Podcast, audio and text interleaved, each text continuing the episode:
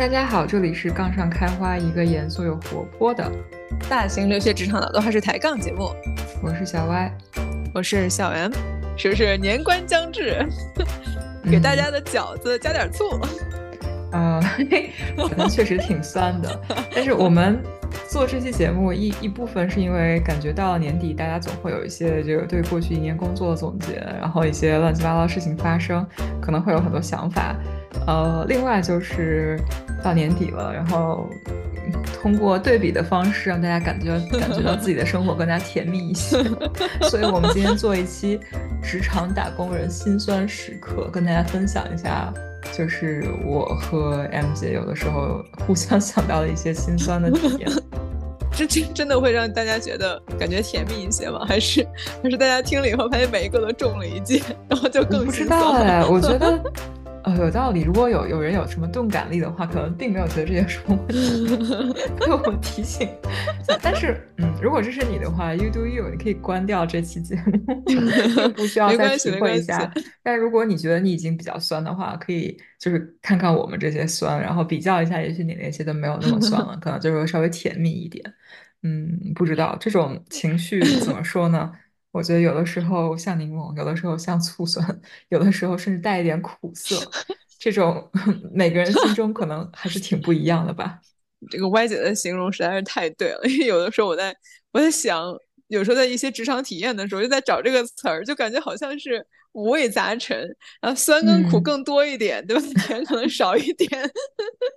甜可能还是被别人甜到了，对吧？对对对。那其实我们今天跟大家分享一些我们自己这么多年职场下来以后经历过的一些职场辛酸时刻，然后那其实可能也会有一些感悟，因为毕竟已经从当时的辛酸呃走出来了，然后不管是怎么出来的，反正现在已经过来了。然后那我们再回头看呢，可能又有一点新的不一样的想法，不一样的看法。嗯，然后那我们就带着一个更积极的眼光去分析一下如何避免这些心酸时刻，对吧？就有有些可能是坑，然后那我们就你听一听，我们是被什么东西酸到了，那你就可以在自己的工作中 避免这些时刻。所以呢，可以把它当一个呃别人踩过的坑合集，起个借鉴作用。总是在做这种类型的话题，好像，嗯，只有这个说起来最带劲儿，跟你说。有道理啊，因为其他经验也没有什么可以分享的。职场的酸水总是倒不完。好，那我们就废话不多，开始今天的正题。开始，嗯，歪姐先来一个。因为说到这个的时候，然后我就想，脑海中浮现出很多的画面。然后我现在就没有什么，就是不按，比如说什么主次啊，或者说严重程度，我就想到什么说什么了。然后这期可能并没有那么有逻辑，但是大家就随便听一听啊。我觉得有一个很酸的情况，就是，嗯，因为各种各样的原因，就是你的组也好，或者说老板也好，或者是做项目也好，等等等等，就总会有一些时刻，就是你需要一些资源，你需要一些支持，或者你有一些其他的需求，然后你反复的提出，甚至已经 escalate 到上级或上上级，然后呢，总是得不到落实，但是别人只说了一次。然后老板非常重视，然后他就得到了。然后每当这种时刻，我总是觉得特别特别的酸。就是怎么说呢？就是是我不重要吗？是我不好吗？是我提出的请求没有数据支持，不够真情实感吗？就到底为什么？然后还有一个跟这个非常像的，就是有的时候你们组会没有什么资源，然后呢，其他组有很多资源。那有没有资源的时候，就会落实到，哎，你们组的脏活累活用不用自己干？呃，有一些项目，有一些组总会就发现他们组就有专门的人来做这些脏活累活，或者就是找到人能帮他做好。然后呢，自己组做看一看，好像总是要什么东西都要自己做。然后这种时候，我觉得也是挺心酸的。我完全体验过同样的感觉，但是我有一个我有个灵魂拷问想要问 Y 姐，就是你觉得主要的差别在哪？就是比如说你刚才说我们自己。啊，反复觉得这个事情太难做了，我需要支持，但是一直没有人来支持我们。可是，哎，有别人说了一次，然后这个事落地落实了。那那这个差别到底在哪？其实我认真考虑过这个问题啊，我觉得就有一点天时地利人和，就是这三块这样一个状态。然后 timing 我觉得有的时候很重要，就比如说我要我要 resource 的时候就是没有人，然后但是对方要的时候恰好那个时候可能有一些 open rack，然后但我不知道。然后三炮就要来一个人，然后就是这种时候会有一块，然后另一块我觉得很重要的是人，就是可能你怎么说呢？人还是会分在大佬面前可能会有这个三六九等，对吧？就是你说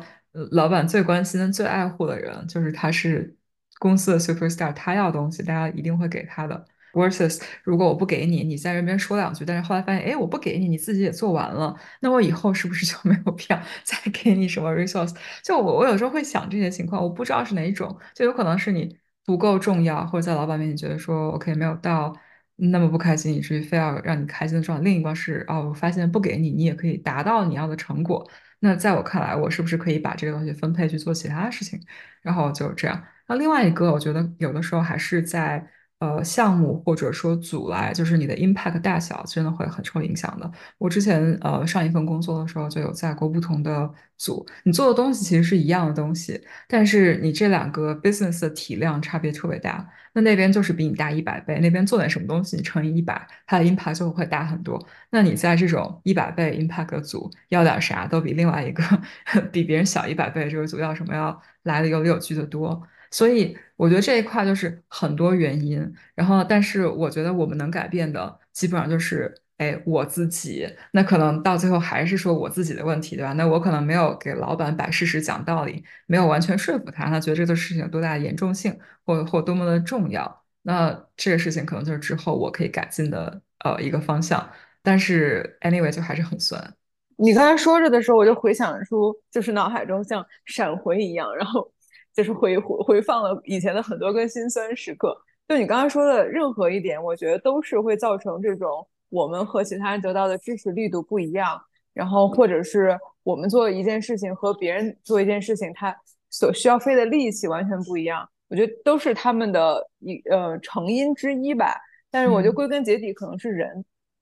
一个就是像你刚才说到，这个人是不是在在大佬面前觉得这个人非常的宝贵，然后我就是要给他最好的资源。那这个其实很多时候也是这个人自己他他的做事方式成为成成了让大家认为他是可以把其他人用好的，而且他而且他去要这个资源的方式可能也会更有技巧一点，他不会只说是我的活做不完，所以你需要多给我点人，而是他可能会把它包装成我一个人干，OK，我可以给你干出一个。四五十分的作品，但是你给我两个人，我就能给你搞出一百二十分的作品。但是事实上啊，这个一百二十分就跟你其他人说的，你给我两个人，我可以把这个活干完，它的意义是相同的。但是你可以干的感受到他这个要人的话术的差别，以及他去给老板画的这个饼。嗯，然后甚至有的时候就是更酸的、更酸的时刻是，你可能自己先做了，然后费了九牛二虎之力，就是要不来资源支持，然后这个项目就是没有办法往前推进。这个时候呢，可能。天降了一个天选之子，对吧？然后他就会就跟这上面说说，你看谁谁谁已经在这做做这么长时间了，就是做不出来。那咱咱们现在就是要哎给人给资源，你都给我，然后我就把事情给你干出来。然后就甚至是你前面的这些所有的苦工，所有的这些挣扎，都成为了他去要人要资源的一个一个背景板。嗯，所以这这个也是可能会出现的。总之，我觉得这很大这一块儿就是看自己和自己的老板。嗯，怎么能去在在在掌握资源的那些大脑的不是大脑的那些大佬那里啊，成为这种比较有效的要到资源的人？那当然也跟刚才歪姐说的这其他的这些，比如说你们组是不是重要，你们组影响力是不是真的够大啊，这些都很有关系。但我觉得这么多年下来，总结下来，我觉得很考验。老板的的水平，就能不能把这些脏活累活、没有 credit 的活儿，嗯，就是合理的，对吧？合理的拉到其他组来一起分摊，然后以及为自己的组争取到更多，呃，很棒、很善意的项目。所以这块我是觉得大家一定要跟对人，跟对老板，就是跟对，不是说这个老板。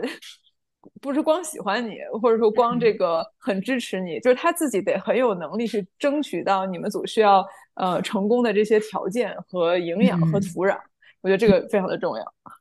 嗯，我觉得 M 姐补充的都非常有道理，然后而且是怎么说上了一个层次，就是看得更加长远了一点。咱俩就可以不用 商业互吹。嗯，但我觉得还是很重要的。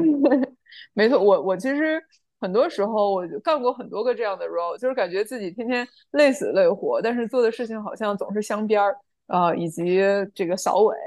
嗯，然后后来就就开始反思，觉得到底哪里出了问题？后来发现，那就是没有能够给自己争取到正确的 scope 的问题，就作为一个老板哈，没有给自己争争取到正确的 scope，然后使得可能我们组的人跟着我干，干的很辛苦，最后似乎也很没有出头之日。所以这个就是老板需要反思的事情。那如果刚好刚好听众在这样的一个组里边干的活总是好像不如其他人出 credit，然后不如其他组来的资源的排序高，啊，那可能要思考一下。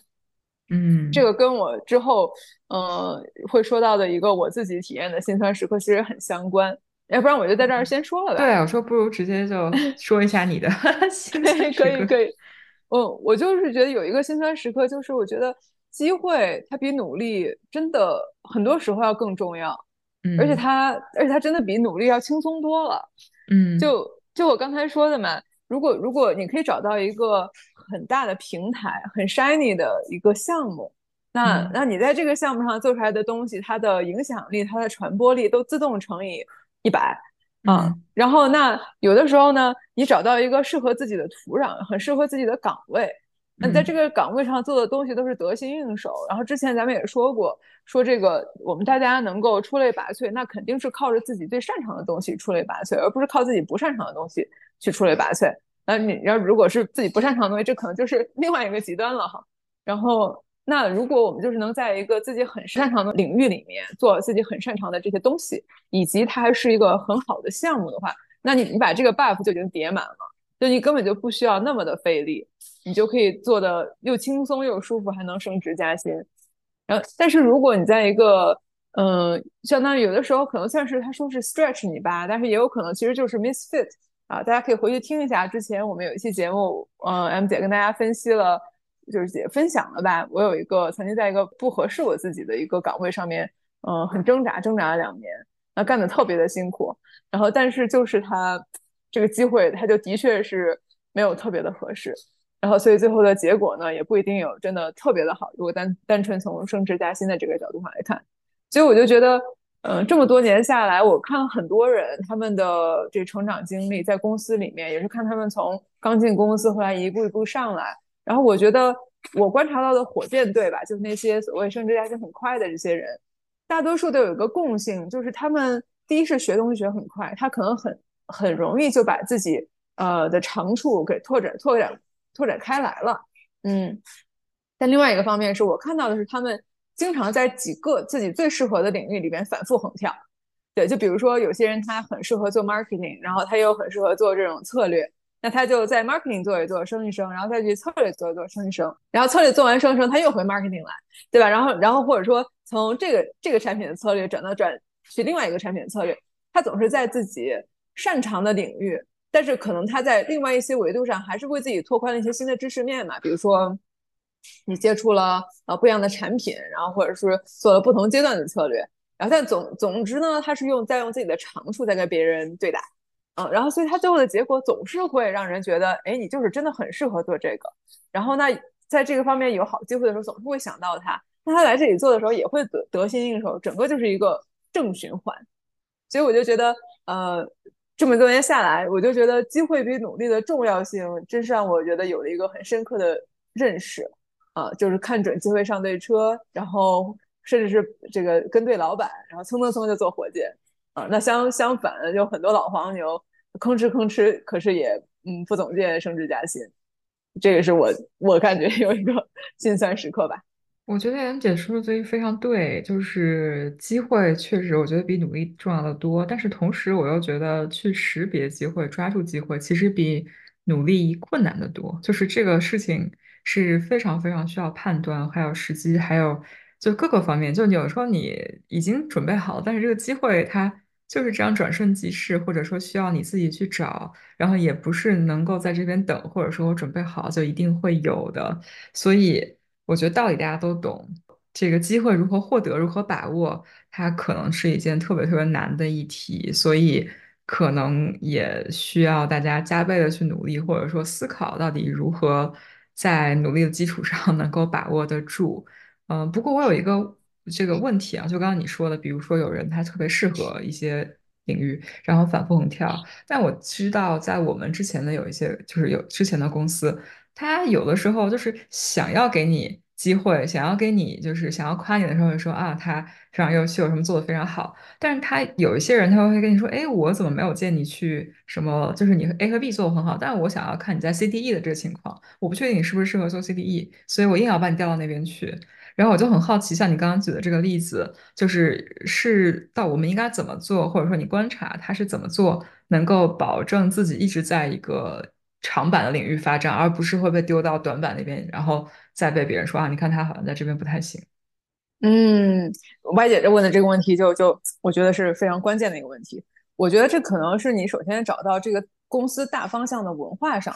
跟你擅长的东西是不是是不是很契合？就比如说大方向上，像谷歌呀，咱们之前也说过，它和亚马逊和微软他们都搞云，但是但是他们每一个的侧重点是很不一样的。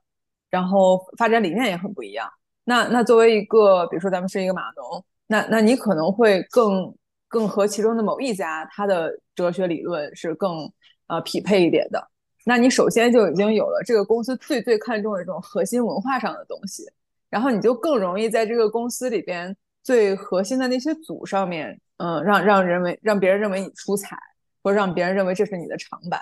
然后而且其实所有的公司。我很难想象会有一个公司说，我就是要这个人，对吧？从前端到后台，然后我全都，他就是你都要给我轮一遍，都要去给我证明一遍，我才能相信他是一个真的是一个全才。我觉得很多时候大家也非常的现实，就是不可能会有一个人是这么的全才，还在这儿，还在你这儿领你这份工资，是不是？然后，所以其实很多时候大家就是有一种，就是这个公司里面有几个组特别的核心，或者几块东西特别的核心，你在这几块东西里面找到那么一两块，你证明了你自己的时候。嗯，已经已经成为在这个公司里面横着走的了，因为因为大家就好像有一个鄙视链一样，就觉得你能把这一块啃动了，把这一块弄明白了，你在这一块成为大佬，那你就真的是真厉害，因为你是这个核心里面最这个公司里面最核心这一块里面的大佬。所以就是，所以就是我刚才说，你可能先找一个文化上契合的，就他刚好。他刚好这个公司看中的，不管是产品还是还是技术还是数据，哎，这块是你的长板，那你就进去，然后进去以后呢，想办法到他这里面最核心的那那几个地方啊，可能一个可能多个去这里边，哎，然后在这里边把它锻炼成你的 domain knowledge，对吧？你的专业性领域的这个这个知识，然后再加上你原本已经有的这些跟公司文化特别契合的这些东西，就会更容易被认为你是一个嗯，已经证明了自己的，就真的就。一般来说不会需要真的逼逼你去这里那里这里那里都去走一圈，嗯，而且可能你在这种很核心的嗯岗位或者是组的话，你其实跳的机会也会非常多，因为我们也见过很多，就是你从非核心组想去核心组，大家会觉得哎呀你没有经验，然后呃我怕你这个来了以后做不好，然后其实就是不太信任你，然后但是从核心组往其他非核心组去跳的话，我觉得一般来说还是会。啊，相对容易很多，因为大家会觉得哇，那你是熟悉我们核心最我们公司最核心的业务或者技术的，那你来了以后，哎，还能带带领我们这种这种技术交流，对吧？然后业务的这个相互沟通理解，对，所以就感觉呃，可能跟之前我们节目上我提过的一点，其实一脉相承，就是你去这个这个公司里面做最核心的东西，然后在这个地方也是最容易出彩出成绩的。有道理，好的，因为我你刚刚说这，我想到一些在上一份工作，就是大家在呃年终考评的时候听到一些对话。我我我知道你，我知道你说的时候，完全知道你这说的是什么。对对，但是我觉得你说的挺道挺有道理，就是你可能从核心下手，然后如果你能把核心征服的话，大大概率会呃能够说服别人，就是我有这个能力，然后可能会更容易的来选择接下来要走的路，而不是就是受到别人的质疑。没错，没错，是这样的。嗯，好，我觉得这个很有道理。我也是 严重的认为，机会比努力更重要。大家要擦亮双眼，找好机会。对对对，以后说不定可以单独聊一聊，就是如何识别好机会，以及呃如何抓住机会。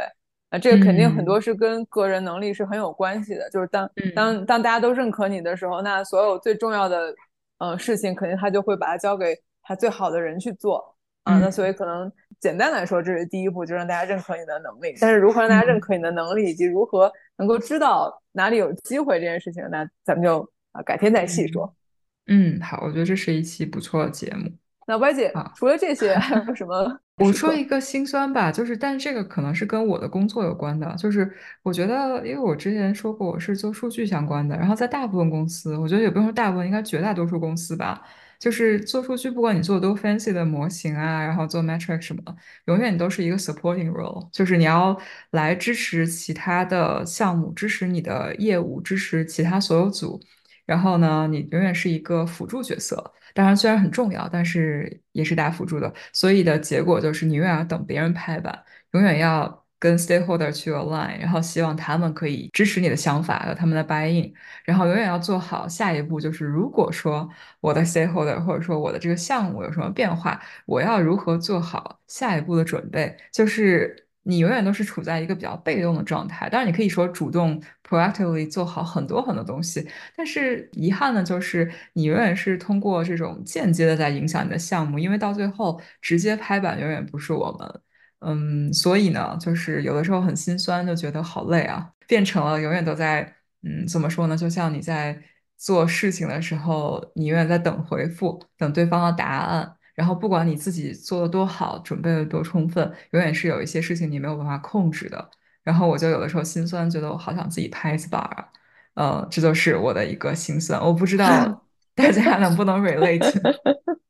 呃，我觉得我很能 relate 啊。就虽然，但是我讲道理，你在上一份工作的时候，你们算是你们是 stakeholder 啊，你们是拍板的人，对不对？是啊，但是比如说我我跟我跟你共情一下了。嗯，因为之前我我不是在上一份工的时候，很多是跟咱们的 data 的同学们一起合作，在做一些模型相关的项目或者数据相关的项目。所以我是 business 那边，但是会跟呃其他 data job family 做合作特别多的这种这种这种呃项目经历。然后，所以我其实也也很能够体会每一步的这里边的难处。然后，而且而且你刚才只说了这个 supporting role 不能拍板的这一面，那 supporting role 还有一半是被甩锅的这一半，就感觉感觉也非常的心酸。嗯，对，我觉得我都已经心里有 PTSD，自动把这一部分给过滤了。但是你说的很对，这也是 就是怎么说呢？有问题总不能说是 business 自己的问题了，一定是别人的活没干好，对吧？对 对对对，比如说，你就你就说，像有的时候吧，打个打个比方说，比如说咱们那些做信用卡的同事，对吧？那有的时候，当然很多其他的 job family 的人他就不理解，然后呢，他这个他认为自己这个信用卡的这个额度应该更高一点，但是结果我们公司自己的模型给他的信用卡额度很低，他就会冲过去问人家说：“你是不是模型做的不行，所以才给的这个额度很低？” 然后就觉得很好笑。感觉这虽然不不完全是同一种情况吧，只是我觉得有的时候，嗯，大家这个隔行如隔山，以及大家会很理所当然的把很多问题推给啊，那这个不就是这不是我们这个 business 的问题，不是我们产品的问题，这个是模型的问题，然后就因为它就很很方便的这样推出去了，然后但是我觉得作为这个事事实的这个模型的同学们来说，也知道这种这种想法是非常片面的哈，嗯。就是我觉得我可能没有特别好的呃建议可以给，但但是可能最最多最多就是你可能会去内部看看有没有哪些话语权相对来说比较大的，对吧？比如说，嗯，你做模型的同学们在这个公司里边，如果模型在这儿就是个镶边的、锦上添花的，嗯，时不时拿出来当一个，对吧？当一个这个好听的呃招牌，但是事实上并没有在发挥很大作用的，那这个这个。这整个模型相关的 job family，它的地位可能很难改变。但是如果一个地方很难想象，在像比如说华尔街 quant 这些天天用各种各样模型的，我很难想象他们呃的地位会也会那么那么的低。哦，你应该听一下，我之前有做做 trader 的朋友，我做 trader 的朋友直接不用 quant 的模型，说他们是吗？但是可能是个例哦，个例。这这，所以我不知道帮他 build 模型的 quant 是不是也很 也很郁闷，就是做半天说啊我不想用，太好笑了。我就觉得你可能还是找相对来说这种老板最最嗯公司里面吧，公司里面最看重的这些项目。就算是 supporting role，你也到这努力的到这种项目上面去，因为因为只要公司认识到它的关这个关键性、重要性的话，那会给到的资源就会多一点，会给到的话语权也会多一点。然后，而且另外一方面，我觉得是碰到很谦虚的大佬也也很重要，因为有一些大佬他可能总总觉得自己什么都懂，然后但但他就不接受各种更专业的建议。我觉得如果有碰到很谦虚的大佬的话，这个可能感受也会好一点。他会接受说，我不是很懂这个，但是我听你们的建议。嗯，确实啊，我觉得还是有很多很多不一样的。然后你刚刚说到找话语权更高的一些 role，我之前还就有的时候跟同事吐槽或什么的，然后我的 PM 说：“哎，你有兴趣转 PM 吗？”然后想两秒钟，觉得还是算了，就是感觉呢？我觉得就是我刚刚说了我自己的一个心酸，就是你要 make something happen，其实要找很多很多人来 align，然后要前后什么一大堆各种各样的活。然后我我我其实跟那位我交交流的 PM，他也是最近转的 PM，所以我跟他聊天，然后他就说他现在还在 transition period，他觉得他自己还是自己过去的惯性，就总觉得。哎，这件事情我能做我就做了吧。然后我如果我自己能做，就不想去麻烦别人。然后很很很抵触，就是找人帮他做事情，或找总觉得说找别人帮忙，别人不一定愿意，或怎么怎么样。这样有一种这种心理的惯性。因为作为一个 PM，你最重要的就是去 coordinate，然后需要去找找拉资源、拉项目、拉人，然后把所有东西搞定，然后从头到尾都要都要去这个。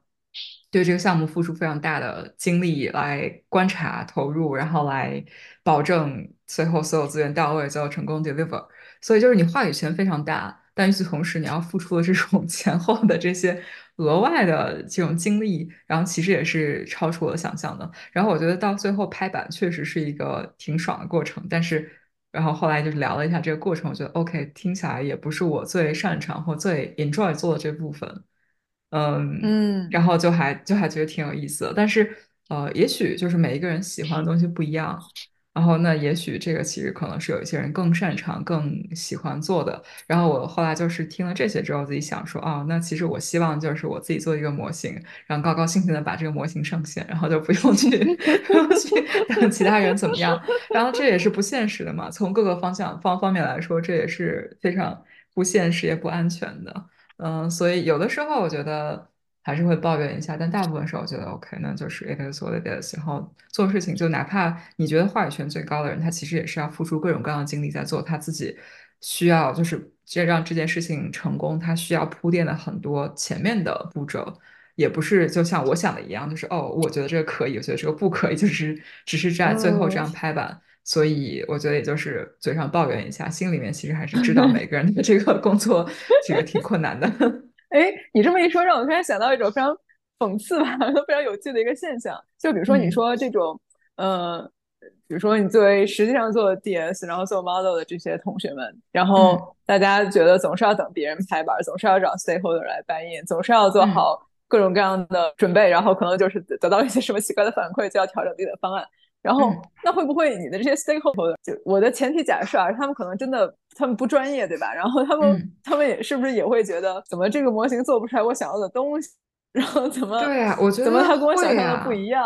我觉得你不要说不专业，我觉得专业的也会啊。就是你说我们前公司大家都，就尤其是那些核心部门，大家都对模型很熟悉了，但是很多时候就啊，为什么你的表你的模型在这个时间表现不好？为什么它的这个变量和最后的这个 prediction 的？关系跟我们想的方向不一样，然后为什么这样？为什么那样？然后就是有很多很多既要又要，然后对吧？我既要这个这个这个他现在在 training 上有有好好的表现，又希望他未来就是是一个水晶球，什么都能知道，对吧？这不可能，就是 在有的时候看来，在我们看来，就是 C 后要的也很多。然后，所以这才是纠结的部分。那如果大家都比较 reasonable，就是他要的东西是固定的，然后呢，那然后我也能够帮他 deliver 大部分他要的东西，那就是一个非常愉快的合作关系。但大概率这是一个 dynamic，就是在一个动态、随时在变化的关系。他想要的东西可能上个 quarter 不想要，这个 quarter 突然又想要，然后我就会很烦躁。我觉得上 quarter 我给过你。然后你不要，现在又拿过来，好像是你自己想出来，就是最棒的一个 idea。然后就是说我感觉感觉受到了侮辱，但是我还是要帮你做的，就没有什么办法。就这种时候，这种时刻就还挺酸的。然后我觉得啊，为什么不是我在这边随便调动别人？哎，你来帮我做这个东西。哎，现在我不想要了。哎，明天我又要了。你今天再过来，这种时候感觉是不是应该比较开心？太好笑了。嗯，我不知道他们开心不开心，但是我但是我我我觉得就是对我来采访一下，作为食物链顶端的 M 姐，你你你会有这种想法？我没有这种想法，但我只是说，嗯，我只是说就是真真实情况下，嗯。嗯，我会觉得，比如说我是我是不懂，不是特别懂的这个，然后我有时候会经常会觉得，那我需要学的东西有很多，然后但是好像这个房间里面其他人都很懂，或者是他们也都在不懂装懂，然后所以我的困扰是，为什么大家都这么懂，或者是大家都会这么都这么会不懂装懂，这是我的困扰。这个这个我觉得还挺有意思，因为。我之前做项目的时候，听到一个很有意思的反馈，就是我的 stakeholder 说：“哎呀，我是真的不懂你做的东西，但是我觉得他好像不对。”然后我就觉得，嗯，我不知道怎么反驳你，但是我知道我这个项目肯定不会成功。如果让你觉得它不对，或者你不想要，我觉得一定是我的问题。这太逗了。但是我最近认认真说，嗯，严肃的说的话，我觉得，嗯，作为 business 这一边，我有的时候会会感觉到有一点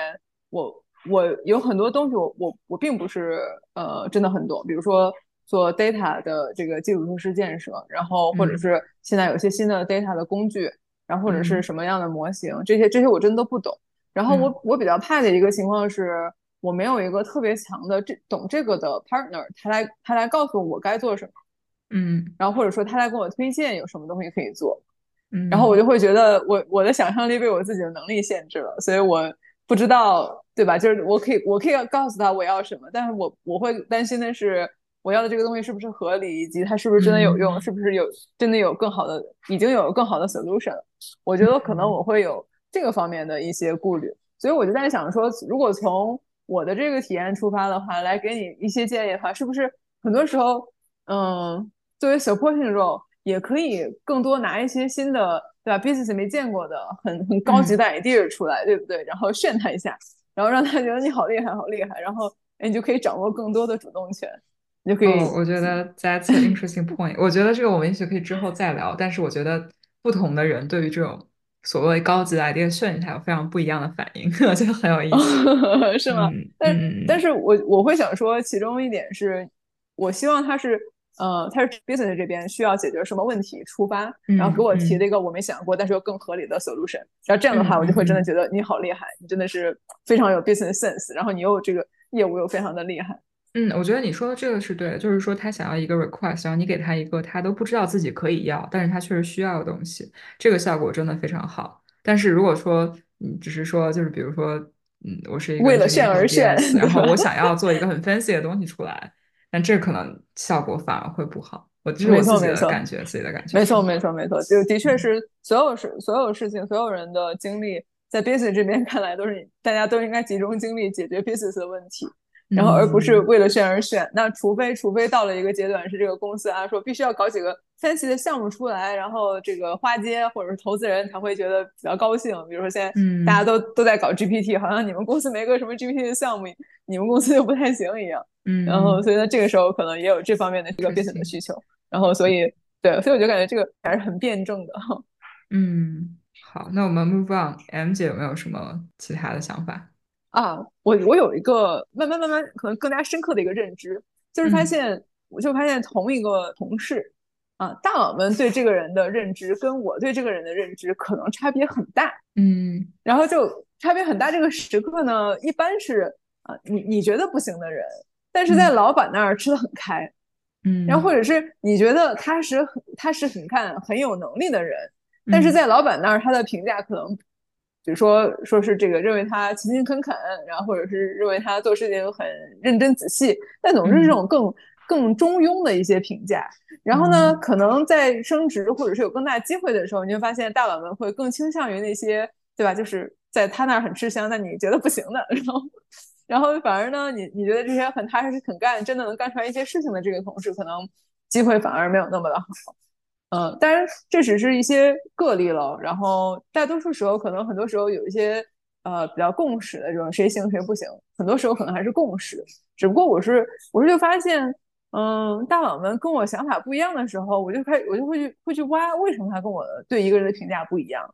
然后所以我就发现大概有三层原因导致了大佬对一个人的评价跟我对他的评价不一样。就是第一是大佬们对人的评价方式很有限，评价机会也很有限。所以他们基本上只会看到 presentation 啊，以及在某些场合下的一些互动，但是他很容易就有片面信息，或者是呃稍微有点武断吧，就这么说。但是我们嗯作为同事或者是 peer 或者是上下级，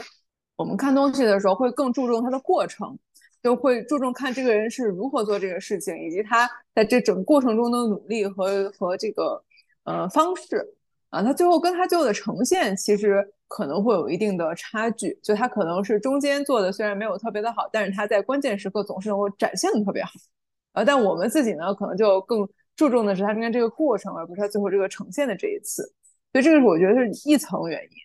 那第二层原因是，我觉得大佬们对人的评价标准跟我们也不一样。就大佬们他比较看的是，就谁把东西做出来，那谁就厉害。而且而且他有的时候是。看起来是谁把东西做出来的，而不是事实上是谁把东西做出来了，对吧？然后他就觉得这是谁厉害，而且大佬们其实也不是特别关心，嗯，平等的去区分在这个项目的过程中到底是谁出了几分的力，他其实不太关心这个，因为对他来说成果是最重要的。那人嘛，这个啊，给给一些给一些这个升职加薪，给一些 recognition，然后大家都开开心心的，他就已经觉得满意了。然后所以其实，嗯，我觉得他。嗯，他们对我们这个我们认为的标准是更多的是要看人的能力啊，然后看人的贡献。那其实后来我发现，在大佬那儿来说，这个真的不是特别重要。所以，所以我就觉得，嗯，这个事情呢，也会让我觉得有点心酸。就好像我们勤勤恳恳的干事儿，好像不如某些人去刷刷脸。嗯，然后以及他可能有时候就是运气好啊，就就刚好碰到了团队给力，然后大家谁都谁都能。呃，各各顶一半边天，然后最后一起把这个团队结果托起来了。哎，然后他刚好又是一个这个门面或者是 presentation 能力很强，那所以他就营造出了一种，呃，就是看就是我把这个队带出来的感觉。但事实上，就只有在这个队里的人知道不是这么回事儿。嗯，但大佬真的，说实话就是他不 care。就是他，他不 care 他是不是，嗯，让大家开心了，然后也也不 care 他是不是真的挖掘了一个特别特别厉害的一个人，只要他在当下这个结果做完了啊，他他自己可以交差了，其实就够了。所以我觉得这个事情呢也很有趣。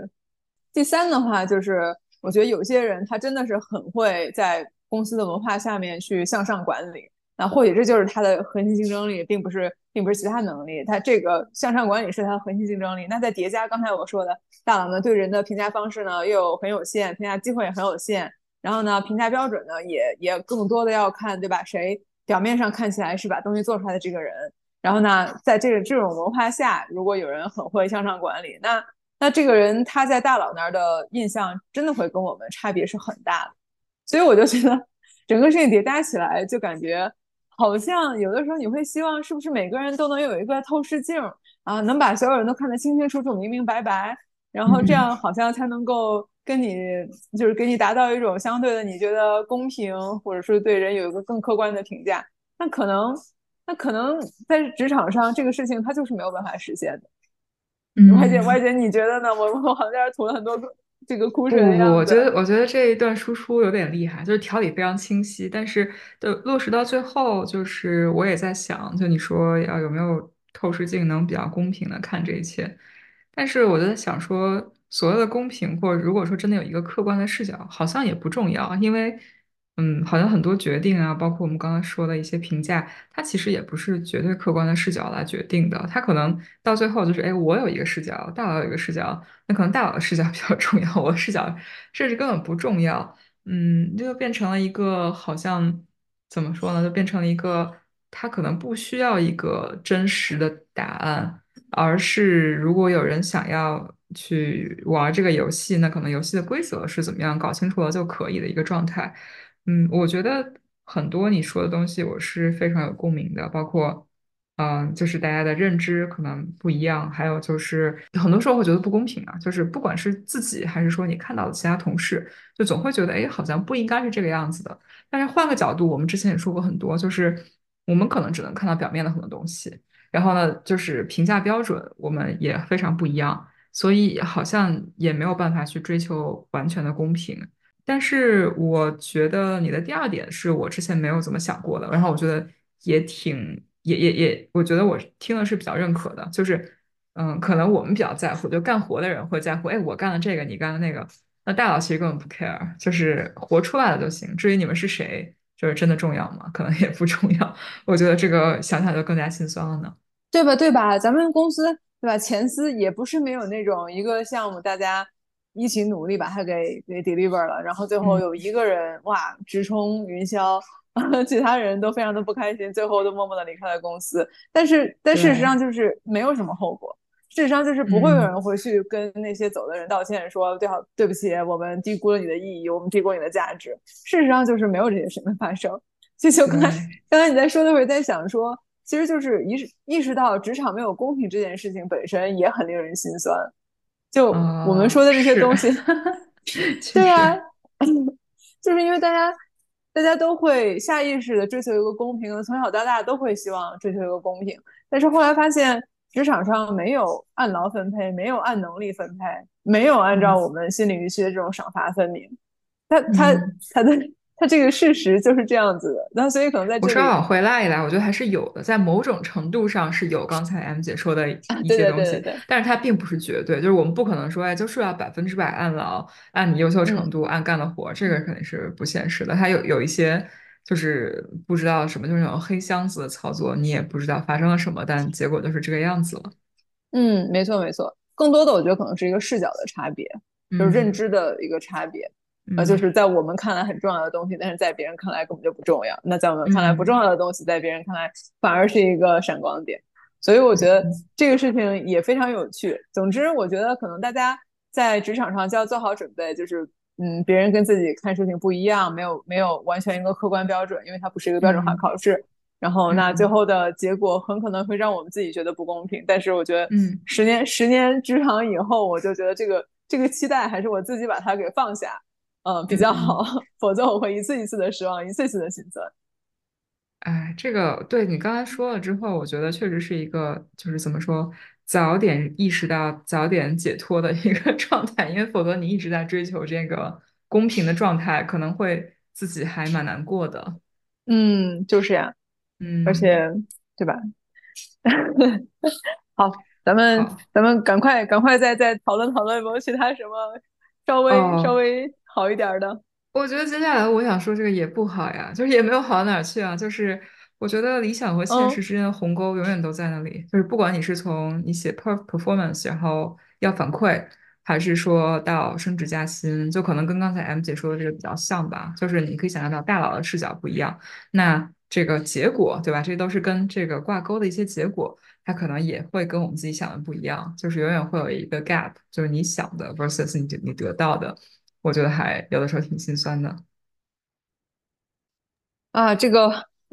这个我就感觉呃，共鸣实在是太强太强了，简直成了回音。呃，我觉得有的时候大家在职场上很容易出现的一种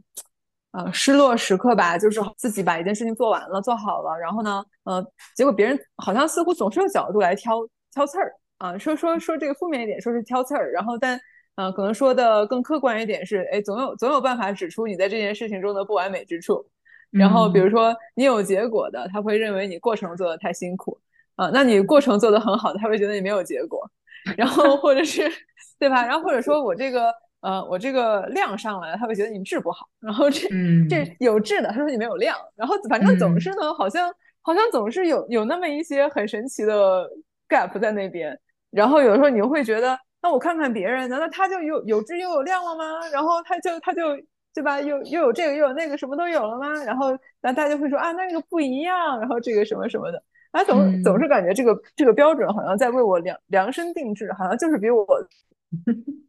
身高高一点。啊，永远我觉得这个太真实了。嗯，对，可不就是？嗯，我觉得还有一些其他的情况啊，就比如说，好像。大家公司嘴上都说着啊，我们这个很注重人，以人为本，然后想要这个呃留住我们最最优秀的人才，然后结果发现呢，除了你自己，没有人关注你的升职加薪。然后你提出来了，我知道就要把就要把前公司那句非常著名的话说说给你了，就是你的升职加薪由你自己做主，对吧？你是你自己 职，你是你自己的 CEO，你是你自己职业的主人公，对不对？没错，没错，没错。然后但是。嗯，但是后来当当我成为我自己的 CEO 的时候，我认为我自己可以升职了。老板出来说，我同意。我之前都说我是自己 CEO，我要给自己升职加薪，为什么不可以？从各种各样的学到的经验教训里边哈，然后然后如果说我如何去预防这种情况的发生，以及嗯如何去更更提早的有准备的去管理所有的这种鸿沟的话，我觉得可能最有效的方式是你把话说明白。就比如说，比如说我就是想要升职，那我就是要跟老板提。对吧？你提了以后，老板还反应还是啊，我我不知道你有这个想法，然后那那咱们对吧？咱们现在开始计划计划，对吧？给你提一个 plan，然后这样那样的，然后以及你你做事情一直不停的去跟老板要反馈，比如说你跟老板就一直强调说，咱们现在做这个事儿，现在我只能给你保证质，不能保证量，或者是给你保证量，不能保证质。但如果你又要质又要量的话，那就要给我加钱、加时间、加人，对吧？咱们把这个事情都给说清楚了，就你不要给我搞那种，一开始的时候你跟我说啊要质不要量。然后结果结果上来了以后呢，你又说不行，你你你光有质不行，量也要上来，那这个就对吧？这个你就吃哑巴亏了。但如果说我一直不停再去跟老板烂这个事儿，那我可以我可以让他对对最后这个结果去负责。对这个事儿，嗯，我我已经做好了我所有的向上管理，所有的呃这个优先级排序，然后所有的努力，然后最后那结果，如果你非要说没达到的话，那这个老板你你让你这样很有问题。然后以及你可能可以去。呃，不光跟你自己的老板去 align，还要去跟各种各样的 stakeholder，甚至他你老板的老板一都去 align。就你自己做的事情有多难，这件事情要要去多跟全世界讲，就是这个事情它就是很难，我做到就是很了不起。哎，这个事情就是要多讲，然后一直不停的在这个项目的前中后期一直在跟大家来反复提醒大家，然后这样就慢慢的去去去想办法把把其中的一些有可能出现的鸿沟啊给它预防掉。因为我就是一直不停在在跟大家说这个事情就是这样子的。那你如果不同意的话，你给我提一个新的新的标准、新的要求，那我再努力去达到你新的标准、新的要求，而不是我自己按照我想象中的这个标准去努力了。然后结果过了几个月，你跟我说，其实标准是完全是另外一套。所以我觉得这个可能是呃比较好的，我能想到的最有效的一种管理方法吧。嗯，我觉得说的非常好，就大家都学起来很多 很多方式方法。就是，嗯，它永远会在那儿，但是永远有你可以做的呃事情，永远有你可以进步的地方。嗯嗯，当然了，我就刚才说的这很多也都非常的 philosophical 了，然后可能在在实际操作的层面上面还有很多呃细节需要注意的。嗯，但但是我整体上来说认为，嗯，打工人去把自己的需求跟老板提一提，对你想要升职加薪，这都是非常正常的要求。就是非常非常正常的渴望，而且是而且正是因为你想正式加薪，老板才有机会 PUA 你，对不对？你要是要是都不想，然后那老板就，老板还还还没有什么胡萝卜，也没有什么大棒可以来鞭策你，然后所以就大家就是明确的说一说，然后项目项目到底做成什么样子是好，那这个事情就是咱们一开始就要定下来，不要不要我我我做着做着，然后你突然就跟我说这个要求跟我跟我原本想的完全不一样，嗯，那这个就可能是我们自己。嗯，可以提前预防的最有效的手段。嗯，确实。唉，一声一声叹息。是因为马上就要到我最后一个心酸的点了，然后这个心酸的点就是，哪怕你辛辛苦苦工作一年，哪怕你升职加薪，客户非常好，等等等等，哎，公司股价跌了，发现这个包裹越来越低，或者说，哎，发现这样辛辛苦苦干了一年，然后。公司业绩一般，然后你的董事会给公司打了个低分，搞了一年，然后说，哎，咱们这个奖金的系数，大家今年就比较低了。然后呢，这样就是 anyway，这种我觉得就是这已经是跳脱于前面所有事情了。就是哎，我好像有很多工作中遇到的辛酸时刻，然后最后你可能前面都没有，你在一个天使环境，但最后还是可能会遇到这种情况。我觉得这好像就就是说一个反面吧，就是我大概前几天都在一直在柠檬所有。在 Meta 工作的朋友们，就是股价拉新高，然后又又有一个巨高的系数，就 Anyway 还还挺羡慕的。对，真的是真的是厉害，真的是厉害，对吧？这不是是不是又凸显了机会比努力的重要性？对，我觉得这个基本上就告诉大家，嗯，怎么说呢？你。不高兴的话，也许可以换一换。当然，公司也可以 P V 你说，但凡你们大家都努力，公司也不至于是这个股价，对吧？但我觉得这事儿很难说。嗯，所以到到这种时刻，我觉得可能是还挺心酸的，就是又印证了机会的重要性。可能就选择吧，你也许看看要不要选点别的东西。嗯，万般皆是命，对不对？嗯，就可以用命理 说解释一切。好吧，我觉得今天今天这个心酸有些比较真实，有些就比较玄学，大家挑一些要挑一些自己适合的解读方式吧。对对对，嗯，我们嗯其实聊了这么多，大家可能也能也能感受到，就是这我这些很多都是我们亲自经历过的，嗯，而嗯且我而且我很难想象有谁能完全避开所有的这些心酸时刻，对吧？除非真的是天选之子，对吧？老板亲孩子，然后嗯 然后这嗯。种可能就就所有都顺风顺水，要啥有啥，嗯，但其实，如果有的话，我倒很想听一下这些这些同学们的经历。我想，我想就是体验一下不一样的人生，就很想去看一看，就是成为他是什么感觉。如果有的话，请你踊跃投稿好吗？让我柠檬一下。重生之我是天选之子。但会不会对方也就很无辜啊？就啊，我也不知道为什么，就就还好啦，就是不会啊，一路上就感觉没有什么特别特特特别优待啊，就感觉就很正常啊那种。没有吧？我觉得你代入一下，说不定他们还觉得自己非常苦呢。哦，就对我我的点就在于，嗯我觉得很多人，绝大多数人可能都很难说任何事情都特别的完美，因为你你这个嗯完美的情况是，你有完美的队友，然后队友完嗯美无私把你拖出去，对吧？脱节，嗯然后你你你心这个心心心安理得的拿走所有的功劳和资源，对吧？然嗯后还要还还一直做到公司最顺风顺水的项目，以及以嗯及公司一直顺风顺水。因为很多时候你就是大环境不行啊，那有很多被裁的人，他对吧？他他不是因为嗯，自己不行，然后所以我我觉得这个事情就就很难，你可能真的很难很难找到这样的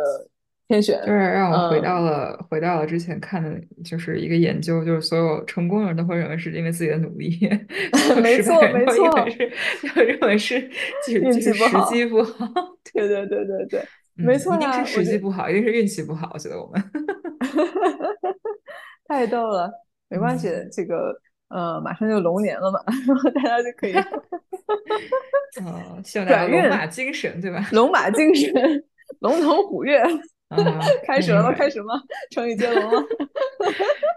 嗯，但但是我觉得我们今天讲了，虽然感觉都挺心酸，但是在每一个小点里，我我觉得我们两个还是给了一些建设性的意见，就是说，虽嗯然说很心酸，但是如何跳出这种心酸的状态，我们也是进行了一些讨论的。